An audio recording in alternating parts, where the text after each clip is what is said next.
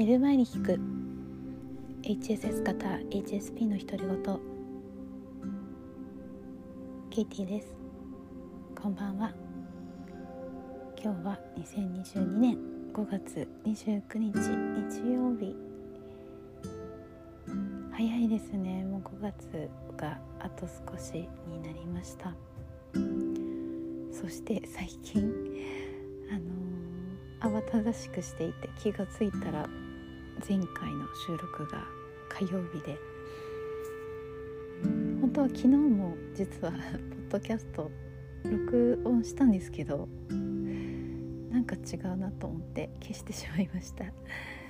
ではいちょっと今日はあの近況報告というかちょっとまた今週どれぐらい収録できるかわからないので収録してみました。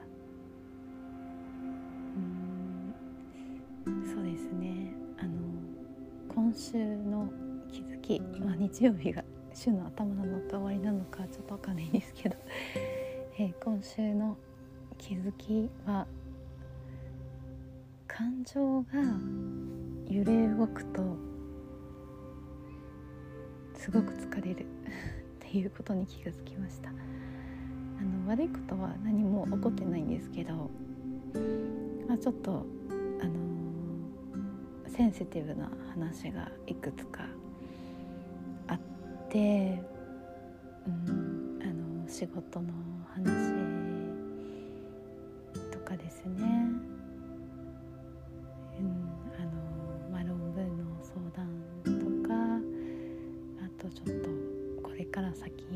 プロジェクトの話とか。うん。あと締め切りやっぱり間に合わなくて伸ばしてもらったんですよね。というか終わらないから終わらないからもうあの私のことは忘れてください的に メッセージしたら分かった。とりあえず2週間伸ばすからそれでどうでしょうみたいな返事が来てそういえばそのメールに まだ返事してないんですけどまあ正直2週間伸ばしても終わらないかもしれないなみたいな感じで、まあ、あの、そういうことするのは初めてなんですけど、うん、あの、ねもうなんかいよいよ追いつかなくなってきちゃっていろいろ。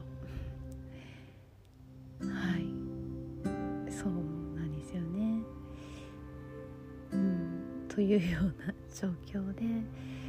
えー、ちょっとバタバタしています。ねまあ、もしかしたら私だけじゃなくてそういう日々を過ごされている方も多いのかなと思って収録してみました。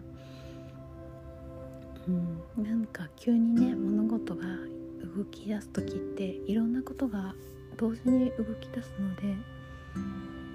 感情の揺れ動きが激しくて体力が追いつかないみたいなことありますよね。うん、なんか何も物理的にはしてしていなかったり進んでいなかったりするんですけど、うん、感情が揺れ動くとすごく疲れると思うのでもし今疲れているという方がいたらというか もうほぼほぼ疲れてますよね多分ね。この天気ですし、まあ、週末逆にあのプライベートでいろいろあって疲れるってこともあると思いますし、うん、だからそれはもう全然それで大丈夫です今ちょっと音声ノートの方にもそのそういう話をはいあの録音してるんですけど途中まで録音したので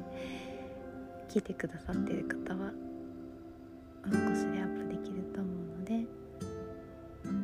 もう少しお待ちくださ。い、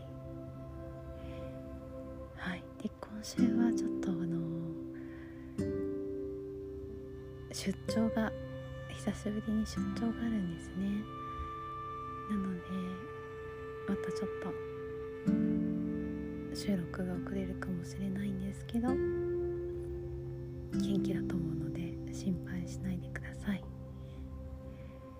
今週も素敵な1週間になりますように。